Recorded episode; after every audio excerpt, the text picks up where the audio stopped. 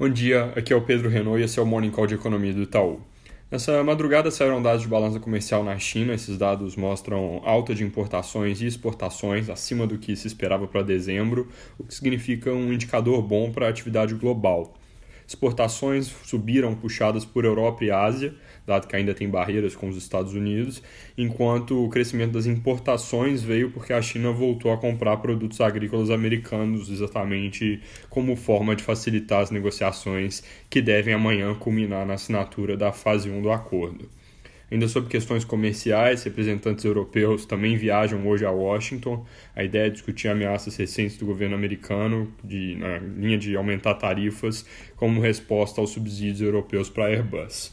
É uma história que, comparada à da China, uma tensão claramente menor, mas de qualquer forma pode gerar algum ruído ao longo da semana caso uma vez resolvido ali o fronte entre Estados Unidos e China, a gente comece a ter barulho de novo nesse fronte Estados Unidos Europa, que já tinha tido um episódio ou outro, mas nada nunca tão relevante.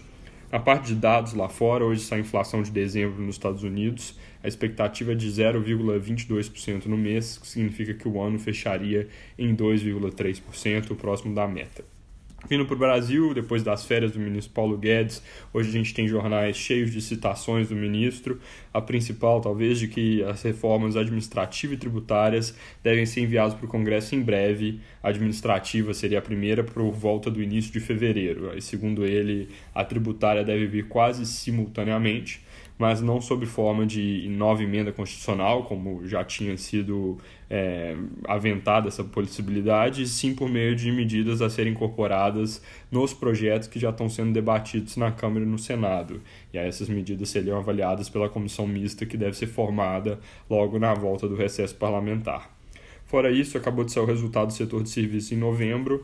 Ele mostrou alta de 1,8% na variação ano contra ano, um número melhor que a nossa projeção, que era de 1,2%, mas que está perto do consenso de mercado, que era de 2%. Então não deve causar muita reação.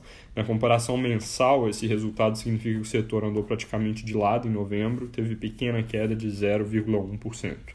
Por fim, a gente publicou ontem um relatório interessante que explora um pouco melhor a dinâmica do mercado de trabalho, explorando um pouco esse ponto de que, apesar da aceleração do emprego formal, a gente tem visto pouco recuo na taxa de desemprego. A explicação por trás dessa dinâmica, ao nosso ver, é porque tem acontecido um movimento de formalização, ou seja, o CAGED, que é aquela medida de carteira assinada, está acelerando, tem gente entrando para o mercado formal, mas o número de pessoas com emprego informal está caindo. Para a taxa de desemprego, então, uma coisa acaba compensando a outra, porque para o IBGE não importa se está no mercado formal ou informal, está trabalhando, está empregado, mas para a economia como um todo, esse é um movimento que a gente sabe é positivo, porque ao sair do informal para o formal, as pessoas tendem a trabalhar mais horas, receber melhores salários e ter empregos mais produtivos.